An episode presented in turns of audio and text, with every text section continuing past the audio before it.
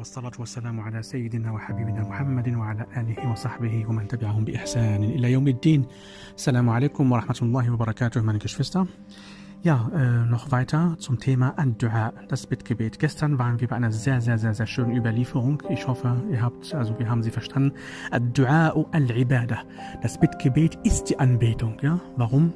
Weil bei allen Anbetungen sollen wir wirklich das Gefühl haben, dass wir Allah subhanahu wa ta'ala extrem brauchen und benötigen. Und das kann ja, wie, wie wir gesagt haben, beim Gebet oder beim Fasten, dass wir halt fasten und beten, weil wir es müssen, aber wir haben nicht dieses äh, Gefühl, wir sagen dann auf Arabisch Al-Khushu' Demut im Gebet. Aber beim, beim Bitt, also beim Dua ist das immer der Fall, weil wir dann in der Klemme stecken und deswegen sagt der Prophet Al-Dua ich fahre fort und zwar mit einer sehr schönen Überlieferung der, des Propheten sallallahu alaihi wasallam. Er sagt sallallahu alaihi wasallam, "Laysa shay'un akrama" ja, "Laysa shay'an shay'un akrama 'inda Allah min ad-du'a." Die Sache, meine Geschwister, die Allah am meisten liebt, die Situation, die er sehr, sehr, sehr, sehr schön und angenehm findet zwischen sich und seinem Diener, ist die Zeit, wo ein Diener seine Hände streckt und Allah subhanahu wa ta'ala bittet.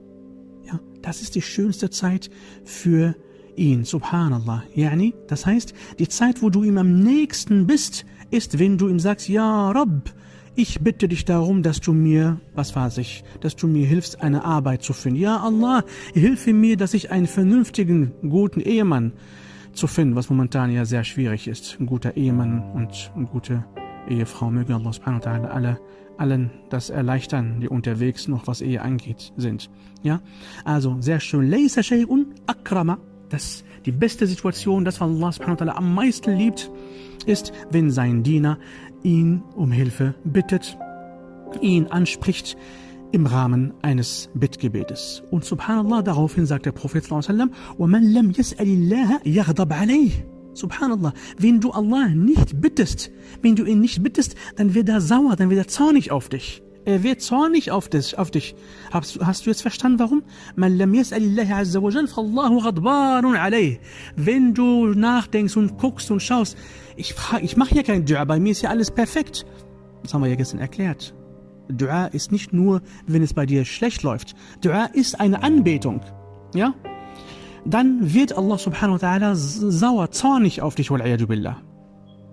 من لم يسأل الله عز وجل فالله غضبان عليه يقول النبي صلى الله عليه وسلم لا تعجزوا في الدعاء فإنه لا يهلك مع الدعاء أحد Der Prophet sallallahu alaihi wasallam appelliert an dich, meine Bruder, mein Bruder, appelliert an dich, meine Schwester, werde nicht müde vom Dua. Ja, werde nicht müde vom Dua. Mach immer Dua. Hör damit nicht auf. Warum? Aus welchem Grund, ja Rasulallah? فَإِنَّهُ لَا يَهْلِكُ مَعَ الدُّعَاءِ أَحَدٍ Du wirst nie vernichtet werden. Dir wird's nie schlecht gehen, solange du immer regelmäßig Ad-Dua machst. Warum? Du bist in Verbindung mit Allah subhanahu wa ta'ala. Manche Leute sagen, ja, subhanallah, ich habe die Klausur bestanden, weil ich Dua gemacht habe. Aber wenn du nicht lernen würdest, dann würdest du die Klausur nicht, äh, aus, nicht bestehen, auch wenn du kein Dua gemacht hast. Aber was ist passiert? Folgendes ist passiert. Du hast gelernt, du bist aber gegangen und hast Allah subhanahu wa ta'ala angesprochen, hast ihn um Hilfe gebeten, was ist passiert?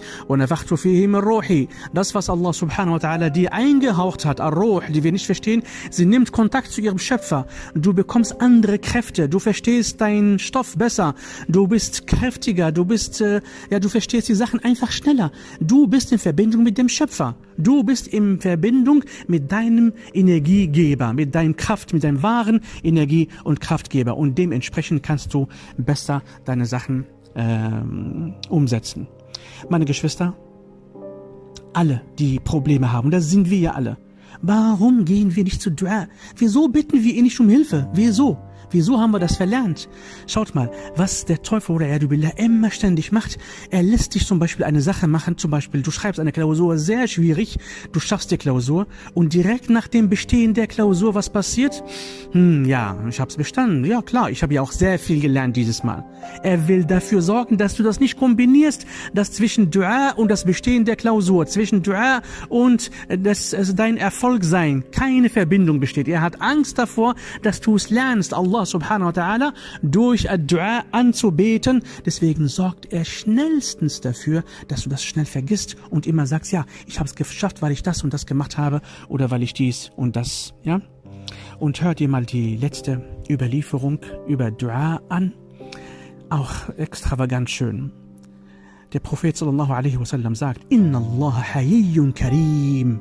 Wisst ihr, was das bedeutet? Yastahyi أن يرفع العبد يديه ثم يرده صفرا خائبا Was heißt das? Allah subhanahu wa ta'ala ist voller Scham, ist voller Scham und großzügig. Subhanahu wa ta'ala, er ist voller Scham. Er schämt sich, wenn du, ja Muhammad oder du, ja Fatima oder Betul, wenn du deine Hände streckst, er schämt sich, dir das nicht zu geben oder dich dabei nicht zu unterstützen, das zu erreichen, was du erreichen möchtest. Haben wir noch jemand, der sagt, ich brauche kein Dua, ich möchte kein Dua machen?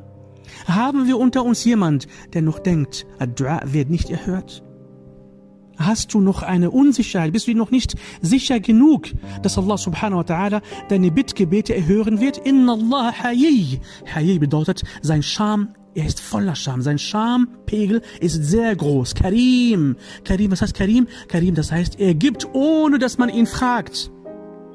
Ja, wir Menschen, wir müssen warten, bis man uns bittet und bettelt, dann geben wir. Er gibt, bevor ihn man fragt. Yastahi. Er schämt sich, wenn ein seiner seiner Diener, ja, einer seiner Diener, der muss ja nicht perfekt sein. An die Menschen, die immer, ja, Sheikh, komm, mach Dua für mich oder du gehst nach Mekka und mach Dua für mich. Nein, du sollst der beste Dua, den du machen kannst, denn du machst das kannst du, ja, du machst es für dich. Ja, warum? Weil du dabei bist, Allah subhanahu wa ta'ala anzubeten. Du, du, du, es geht um dich. Und deswegen kannst du und sollst lieber kein Dua in Auftrag geben. Natürlich kann man ja, äh, macht man ja gegenseitig äh, für sich Dua, aber dieses Dua Aufträge geben und dir hoffen, die werden besser, mach du Dua. Gib du nicht auf. Die anderen können auch machen, aber an erster Stelle musst du Dua machen. Du, es geht um dich. Karim, يعطي دون أن يسأل er gibt ohne dass man ihn fragt يستحي أن يرفع العبد يديه er hat subhanahu wa ta'ala Schamgefühl wenn er dir nicht das geben würde was du gerne hättest ja sollen wir ihn bitten oder sollen wir ihn nicht bitten möchtest du ihn bitten oder möchtest du nicht möchtest du deine Beziehung zu Allah subhanahu wa ta'ala ändern wir sind nämlich im Monat des Veränderns meine Geschwister. Wir müssen uns verändern. Wir müssen an uns arbeiten. Nicht Ramadan kommt und verändert uns. Wir sind die Macher. Ja, wir sind diejenigen, die, die Allah subhanahu wa ta'ala mit seinen eigenen Händen erschuf. Wir sind diejenigen, die Allah subhanahu wa ta'ala von seinem Geist uns was eingehaucht hat. Wir sind, ja, die, die Allah subhanahu wa ta'ala ausgesucht hat. Wir sind die Menschen, wir sind diejenigen, die auf der Erde seine Stellvertreter sind und dementsprechend sind wir diejenigen, die machen müssen. Wir müssen uns bewegen und der Rest kommt von Allah subhanahu wa ta'ala. Also bittet ihn und wenn deine, meine Diener dich nach mir fragen, ich bin ihnen nah. Ich erhöre ihre Bittgebete, wenn sie mich nur bitten. Also bittet ihn meine Geschwister und ich bitte Allah subhanahu wa ta'ala für mich und euch um einen gesegneten Tag und um ein Ramadan, der uns wirklich vom Grund aus verändern wird. Subhan rabbika rabbil izzati amma yasifun wa salamun ala mursalin walhamdulillahi rabbil alamin. Wassalamu alaikum wa rahmatullahi wa barakatuh. Meine Geschwister.